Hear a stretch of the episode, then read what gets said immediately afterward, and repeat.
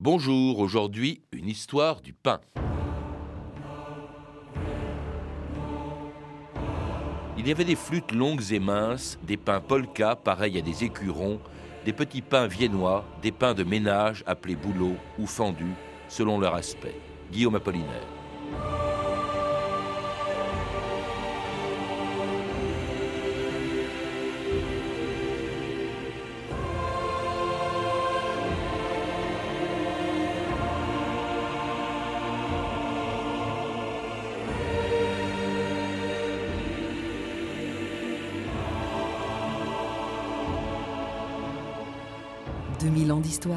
Patrice Gélinet. L'histoire du pain est si vieille qu'on ignore à quel moment exactement les hommes ont cessé de griller ou de bouillir des céréales pour en faire de la farine, la pétrir et faire cuire et lever le premier pain de l'histoire. C'était quelque part au Moyen-Orient où fut inventée l'agriculture, ou en Égypte lorsqu'il y a 2500 ans, Hérodote mentionnait pour la première fois l'existence d'un pain levé et cuit dans un four. Considéré comme un don des dieux dans toutes les religions du monde, le pain a pris tant de place dans l'alimentation des hommes que lorsqu'il manque ou quand il est trop cher, il peut provoquer des émeutes ou des révolutions, même dans le pays où il a été inventé. Yvan Martinet et Valérie Lucas pour le magazine Complément d'enquête sur France 2 en 2008. En Égypte, pour dire pain, on dit haïch, le même mot que pour vie. Alors, quand le pain devient une question de survie, les drames ne sont jamais loin. En Égypte, depuis deux mois, les émeutes de la faim auraient fait une quinzaine de victimes. Ici, la distribution de pain se fait maintenant sous surveillance policière pour éviter de nouvelles bousculades. Nous tournons donc en caméra cachée. Très vite dans la foule, un homme reproche à Ahmed de nous avoir conduits ici. Pourquoi ces gens t'accompagnent? Ils ne devraient pas se présenter au commissariat plutôt? À bout de nerfs, Ahmed craque. Regardez, filmez l'humiliation qu'on subit chaque jour ici. Ma femme est morte, piétinée ici. Filmez Jean-Philippe de Tonac, bonjour. Bonjour. Alors, dans le dictionnaire universel du pain qui vient d'être publié sous votre direction dans la collection bouquins, il est souvent question de ces émeutes provoquées par le manque de pain. On trouve tout dans ce livre, tout sur l'histoire du pain, sur sa fabrication, tout sauf sa définition exacte. Dans votre préface qui est intitulée Qu'est-ce que le pain? Vous reconnaissez votre impuissance à le définir exactement. Oui, la définition du, pain est, extrêmement difficile. Qu'on parte des bouillies pour aller jusqu'au pain à croûte qu'affectionnent tellement les Français, euh, il est difficile de s'entendre d'un peuple à l'autre pour savoir ce qu'est le pain. Euh, on pourrait s'entendre en parlant de céréales panifiables, qui sont un tout petit nombre euh, dans, la famille des graminées, et nous pourrions nous entendre aussi sur une pâte fermentée. À partir de là, la définition restera malgré tout assez floue. Et puis le meunier, dites-vous, n'a pas la même définition euh, de son pain que le boulanger ou que le consommateur. Absolument. L'intérêt de ce dictionnaire, c'est de convoquer tous les, tous les spécialistes du pain. Ils sont très nombreux et chacun apporte évidemment sa définition. Hmm. Alors difficile à définir, difficile aussi de dire quand et comment et par qui il a été euh, inventé. Hein. Euh, forcément, il est postérieur à l'agriculture, à, l'apparition des céréales cultivées. Mais en dehors de ça, quand est-ce qu'on peut dire, est-ce qu'il y a eu un jour un premier pain dans l'histoire? Au fond, le propre de l'histoire, c'est d'inventer l'histoire. Et donc, euh, les historiens ont, imaginé que euh, probablement en Mésopotamie, euh, le, pays entre deux fleuves, euh, des populations de chasseurs-cueilleurs s'étaient arrêtées, s'étaient sédentarisées à partir de là, et avaient porté un regard de curiosité sur euh, le, monde alentour et avaient fait de façon insidieuse des choix parmi un certain nombre de plantes, de céréales, de graminées. Et on pense que l'histoire du pain, la grande histoire du pain, qui donc représente au moins 8 à 10 000 ans, commence par trois céréales, l'engrain ou le petit épeautre, l'amidonnier et l'orge. Donc on pense que ces trois céréales vont constituer vraiment le, point de démarrage de l'histoire du pain. Oui, mais alors au début, il se consomme, si je vous ai bien lu, euh, sous forme de galettes, en réalité un peu comparable aux tortillas du Mexique actuellement. Pour qu'il y ait du pain quand même, euh, euh, il faut qu'il soit levé, c'est-à-dire qu'il faut qu'il y ait du levain. Et là, vous, vous le dites dans ce dictionnaire, il serait apparu justement en Égypte. C'est là que presque par hasard, au fond, les Égyptiens auraient découvert le mystère, la grande aventure de la fermentation. Là aussi, c'est peut-être une reconstitution a posteriori, mais disons que les, Égyptiens ont toujours eu un intérêt pour le vivant et pour la mort, et que au fond, la fermentation, c'est une, une corruption, et on ne sait jamais très bien où arrêter l'aventure de la fermentation, puisque c'est un, c'est un passage de la vie à la mort.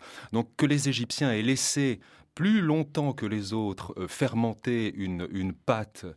qui aurait été oubliée, hein, c'est ce que dit Steven Kaplan. Qui aurait été oubliée, personne n'était là pour, le, pour nous, nous, le dire, mais enfin, c'est une, on, on, le déduit de cet intérêt que les Égyptiens ont eu pour euh, l'éternité à laquelle ils accédaient par le corps embaumé.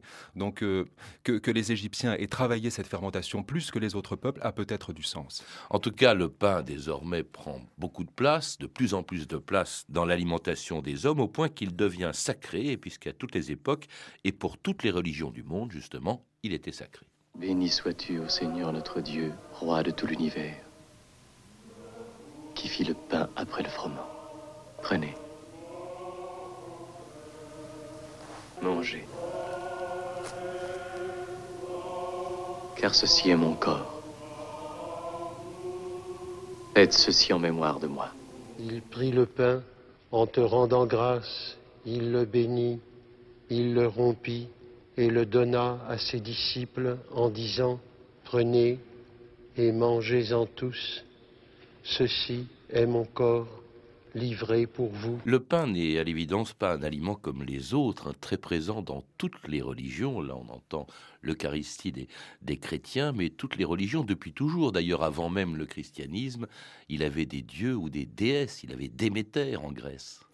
Oui, mais si on en revient à cette scène, qui est en même temps le, le des Juifs, au fond, pendant la Pâque, qui est appelée la semaine des Azimes, qu'est-ce que fait le peuple juif sinon commémorer la sortie d'Égypte? Donc déjà, vous voyez, depuis le christianisme jusqu'au judaïsme et jusqu'au monde égyptien, le pain, la, la simple matzah, que le Christ tient et qu'il va déchirer pour l'attendre à ses disciples en disant la fameuse phrase qu'on vient d'entendre, au fond, ce, pain nous rattache déjà à un, substrat de, civilisation. Et vous avez raison de dire que euh, depuis très très longtemps, euh, la phrase qu'on retrouve dans l'évangile de Jean, si le, si le grain meurt, il donne beaucoup de fruits, au fond, cette réflexion sur la mort du grain et sur la destination du corps, euh, et sur la vie éternelle, cette réflexion s'est faite jour parmi ces sociétés de sédentaires, donc bien avant euh, que les, Juifs ne, quittent l'Égypte. Et puis on a besoin, euh, dit ce dictionnaire, du recours justement aux dieux pour assurer des récoltes, pour éviter des, famines, d'où la,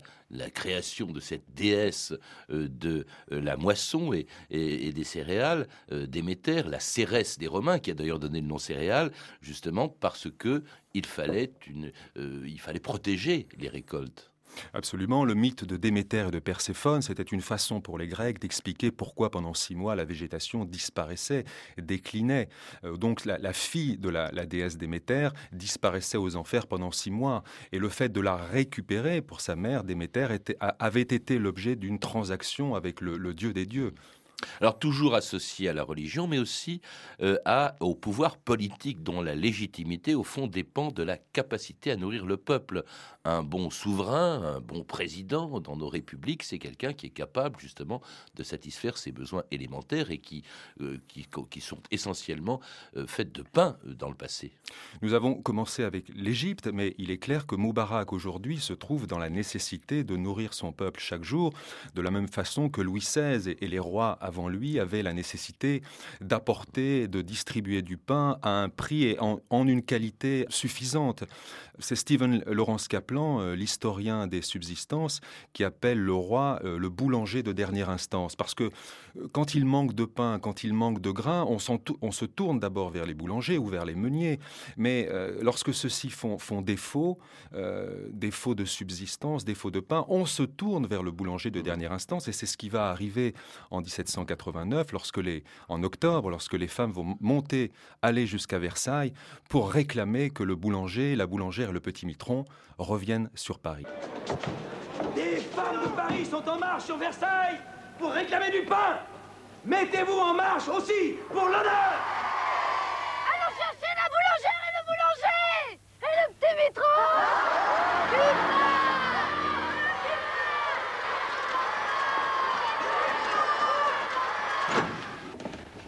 Mesdames, je suis bien aise de vous voir chez moi.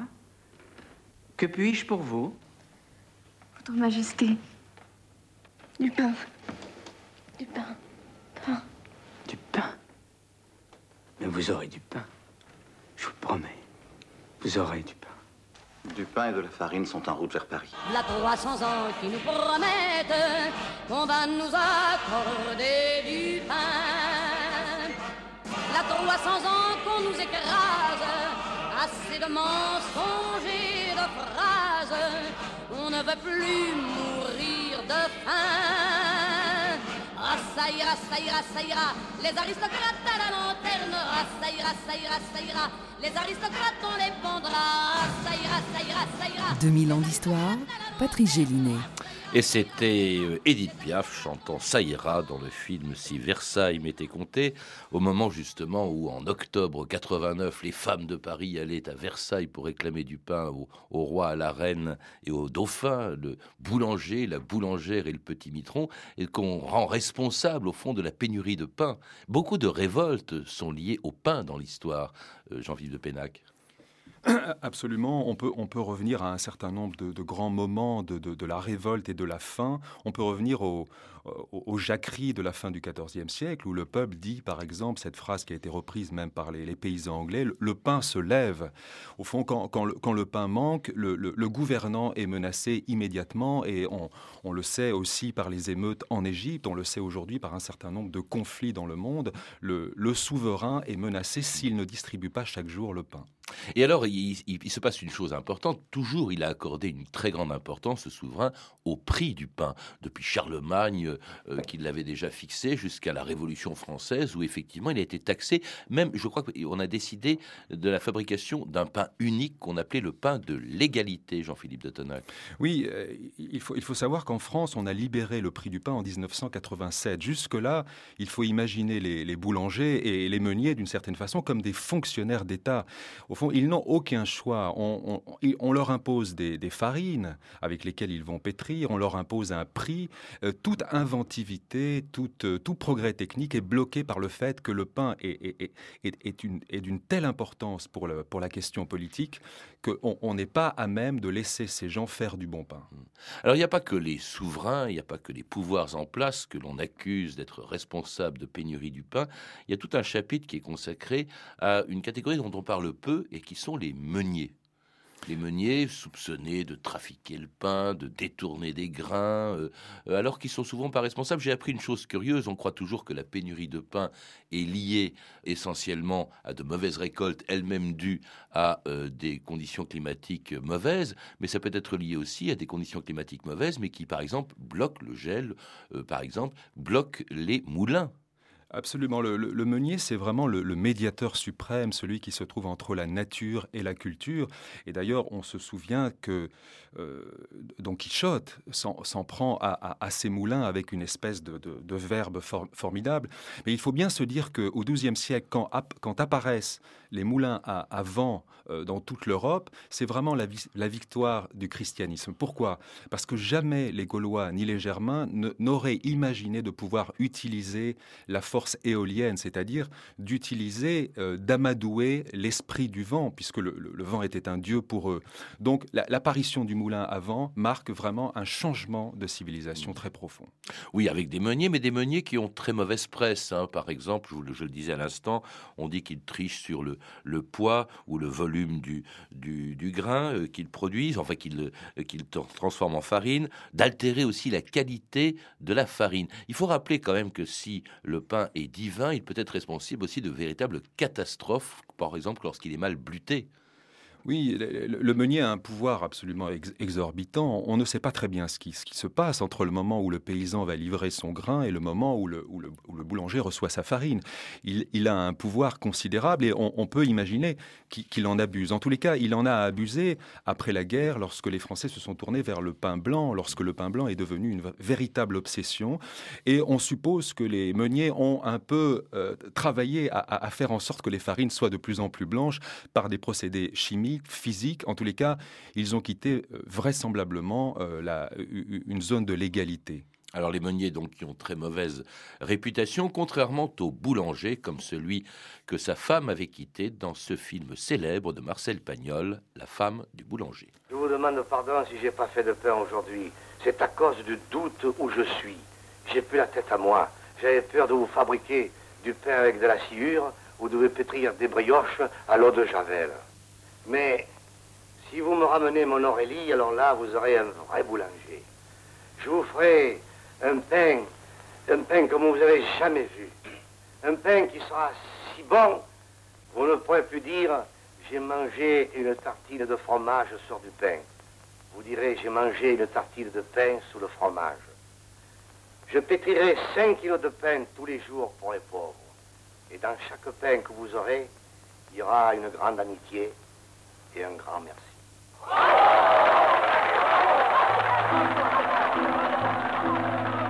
Quand j'étais gamine, quand j'étais fillette, j'étais amoureuse de Monsieur Paquette. Bras torse et moustache, tout plein de farine, tempe grisonnante, regard de braise, c'était le boulanger du village luxe, Côte la Bourgogne, oui mon vieux, le pétrin mécanique en panne, Monsieur Paquette malaxait la pâte pour le pain, les croissants et la brioche du dimanche, pour l'église du curé Filbé, mon cousin pain d'épices, Colette ma fille, dans la vie, marche ou crève, eh ben mon vieux, quand j'étais gamine, quand j'étais fillette, j'étais amoureuse de Monsieur Paquette, amoureuse de Monsieur Paquette. Et c'était Colette Mani, amoureuse de son boulanger, d'un boulanger d'autrefois, comme celui qu'on a entendu dans cet extrait du film célèbre de, Marcel Pagnol, dans la, toute la filière du pain qui va du céréaliculteur jusqu'au consommateur en passant par le meunier. Le boulanger, c'est le plus connu, c'est le plus populaire aussi. Jean-Philippe de Tonac. Oui, c'est le plus populaire et je crois dans notre pays où depuis euh, une trentaine d'années, un certain nombre d'artisans euh, de talent et peut-être de génie nous ont permis de retrouver le secret du bon pain. on y reviendra à ça, mais même depuis toujours, c'est le, il est au centre du village dans la, dans la France rurale d'autrefois. C'est peut-être le personnage le plus important. C'est un, personnage qui, qui, est absolument incontournable. On peut, on peut imaginer que les gens vont moins rarement à la synagogue, à la mosquée ou à l'église qu'ils ne vont chez leur boulanger. C'est un lieu de partage social euh, fondamental. Et aujourd'hui encore, quand on voit la queue qui se forme devant euh, certaines boulangeries, on peut s'étonner à, une époque où le pain n'est plus un indispensable sur le plan nutritionnel. Il n'empêche que avoir son pain sur la table a encore une signification première. Donc, mm. au fond, oui, le boulanger reste dans notre paysage un personnage important. Oui, d'autant plus important, d'autant plus admiré que son métier est extrêmement difficile. C'est longuement rappelé dans ce dictionnaire du, pain, euh, c'est un travail de nuit très éprouvant. D'ailleurs, la mortalité des boulangers est plus importante que dans les autres corporations, était en tout cas dans le passé. Oui, il, faut, leur rendre hommage parce qu'ils ils ont assumé dans l'histoire une tâche euh, considérablement pénible. Ils sont euh, séquestrés de, la nuit. Ce sont des gens qui travaillent la nuit pour qu'on ait du pain le matin. Ce sont des gens donc qui sont socialement coupés euh, du monde.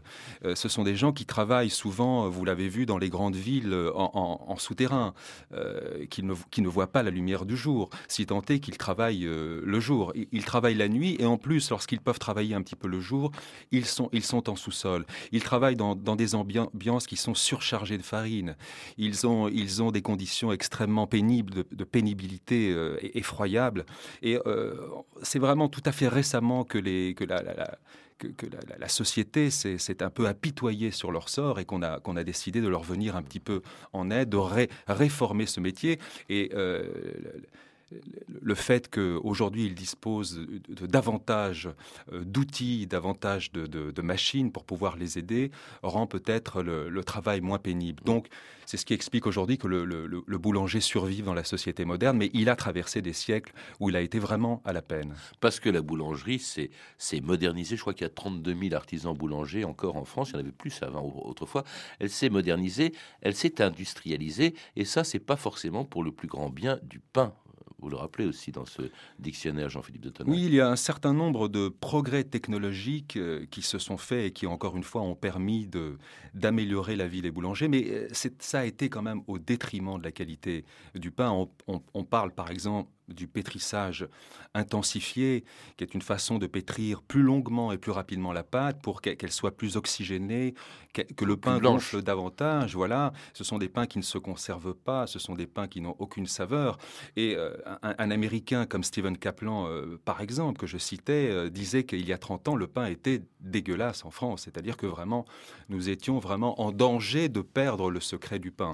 Alors, je pense que, au fond, quand un euh, comme Poilane le, disait, comme Lionel Poilane le disait, quand, un boulanger sait utiliser un petit peu les leçons du passé et utiliser aujourd'hui euh, un certain nombre d'outils qui sont mis à sa disposition, euh, il y a quand même toutes les chances de penser qu'il peut faire encore du très bon pain. Oui, à condition justement que on revienne à des méthodes traditionnelles qui donnent des pains traditionnels, parce que on a abandonné pendant longtemps le levain naturel pour passer la levure chimique le pain est trafiqué, vous le disiez, pour qu'il soit le plus blanc possible. Pourquoi d'ailleurs cette réputation du pain blanc plus recherché euh, que les autres pains, Jean-Philippe de Tonac? Parce qu'il a toujours mauvaise réputation, le pain noir. Il a toujours eu, plus maintenant. Au fond, le, pain noir, c'est le pain de la guerre, c'est le pain, le pain qui correspond à une époque où la, où la farine, la farine est livrée, euh, mélangée à d'autres. Euh, substance euh, indescriptible. Au fond, le, pain noir, c'est un pain dont on ne connaît pas l'origine, par rapport à un pain blanc qui euh, laisse entendre qu'on a, euh, a tamisé, qu'on a bluté, qu'on a, a sélectionné de façon à apporter le meilleur de la farine.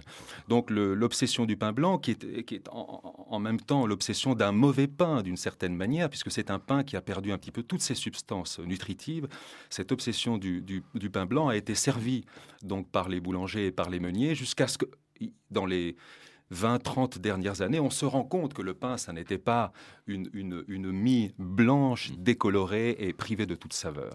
Oui, parce que cette évolution du pain industriel destiné au supermarché, elle avait été encouragée par un prix imposé euh, pendant longtemps. Euh, on faisait le pain le moins cher possible jusqu'à sa libération, la libération du prix du pain. France Inter, Patrice Bertin, le 9 août 1978. Une révolution chez les ménagères. À partir de dimanche prochain, 12 août, le prix du pain sera libéré, totalement libéré. Le mot révolution n'est pas trop fort, puisque le bon pain de France était taxé depuis les sans-culottes, depuis 1791. Désormais, la concurrence jouera totalement entre les boulangeries. Maintenant que les prix sont libérés, les boulangers feront peut-être un effort sur la qualité, mais évidemment, ce ne sera pas gratuit. Alors, le pain est beau Qui sait si le fera bon? Mais pourquoi je le ferai mauvais On ne veut pas dire que tu le feras mauvais, non. Seulement, tu comprends, il y a pain et pain. Ah, monsieur le marquis, je crois que ça y est. Ça sent bon. Et il est bien cuit. Écoutez-moi, mon ami. Oui. Vous avez l'estime de tout le village. Oui. Vous faites un pain délicieux. Et oui, le, bon pain a été réinventé, hein, c'est ce que l'on voit euh, à la fin de l'introduction de, de Steven Kaplan. Aujourd'hui, on revient du bon pain comme celui que faisait le boulanger de Pagnol, Jean-Philippe de Tonac. Absolument, je, l'évoquais, il y a depuis 20, euh, 30 ans des, artisans qui ont décidé de ne pas baisser les bras devant l'industrialisation, devant une évolution de la société qui risquait de les mettre un petit peu au banc. Euh, donc ce sont des, artisans boulangers qui ont à la fois euh, le, goût et le don de faire du bon pain, mais ce sont en même temps des entrepreneurs qui n'ont peur de rien. Et aujourd'hui, il faut savoir que les, les boulangers français, ce sont des boulangers conquérants qui qui vont euh, faire goûter le bon pain français aux Japonais, aux Mexicains, etc. Et c'est extraordinaire parce qu'il devient universel. On peut penser évidemment, est-ce que le pain a un avenir Il faut rappeler, d'ailleurs vous le rappelez, que sa consommation a considérablement baissé puisque on passe de 720 grammes de pain par jour au XVIIe siècle à 160 grammes à peine aujourd'hui. Et pourtant, en même temps, il s'étend très loin des lieux où il est né, de la Méditerranée, où il est né. Le, pain était peut-être déjà universel avant que les, boulangers français ne décident de le faire goûter au monde entier. C'est peut-être en Asie qui était la civilisation du riz quand même. Voilà, sauf que les Chinois ont inventé aussi un pain qui est cuit à la vapeur. Donc mm. on retrouve des, formes de pain un petit peu partout avec des, céréales différentes. Mais peut-être ce que les boulangers français euh, font aujourd'hui, c'est de faire aimer un pain à croûte. Et le monde anglo-saxon n'est pas très habitué à ce pain à croûte. Donc c'est peut-être le, le nouveau phénomène dont il faut rendre compte, c'est que nos boulangers français, à la différence peut-être des boulangers italiens ou espagnols ou grecs, sont des boulangers conquérants. Et c'est le pain français qu'on retrouve aujourd'hui euh, sur certaines tables, alors qu'on n'avait pas imaginé de l'y trouver. Peut-être aussi parce que, au fond, le pain est moins nécessaire à la survie des hommes. Il ne fait plus partie que dans une moindre mesure de leur alimentation, mais qu'on le consomme plus par gourmandise que par nécessité aujourd'hui. Il est clair que dans nos sociétés, le pain est devenu un, objet de luxe. D'ailleurs, on s'occupe un petit peu du pain comme on s'occuperait on s'est occupé du vin en parlant un petit peu des pains de terroir, en s'intéressant à l'origine des, céréales avec lesquelles on, panifie. Donc il y a, et je pense que ce dictionnaire arrive dans ce moment où euh, on essaye de repositionner le, pain qui était pain de subsistance pour devenir aujourd'hui pain entrant de plein pied dans la gastronomie française et, universelle. Donc le pain a un passé, on vient de le voir avec vous, Jean-Philippe de Tonac, il a un avenir aussi. Il a un très très brillant avenir, je le crois absolument. Merci en tout cas de nous avoir rappelé son histoire que l'on retrouve aussi avec beaucoup d'autres entrées dans le dictionnaire euh, universel du pain qui a été publié sous votre direction chez Robert Laffont dans la collection bouquins à lire aussi La France et son pain, histoire d'une passion, un livre d'entretien que vous avez réalisé avec Steven Kaplan et qui est paru chez Albin Michel. Vous avez pu entendre des extraits des films suivants Le Roi des Rois de Nicolas Ray, disponible en DVD chez Warner Home Video. La Révolution française, les années Lumière de Robert Henrico, que l'on peut trouver en DVD chez TF1 Vidéo, et La femme du boulanger de Marcel Pagnol, d'après Giono, édité par CMF Vidéo. Toutes ces références sont disponibles par téléphone au 32 30, 34 centimes la minute, ou sur le site franceinter.com. C'était 2000 ans d'histoire, à la technique Philippe Duclos. Documentation et archives Camille Pouc, Jalaguier, Frédéric Martin et Franck Olivard. Une émission de Patrice Gélinet, réalisée par Jacques Sigal. Demain, dans 2000 ans d'histoire, 100 ans après sa mort, Léon Tolstoï.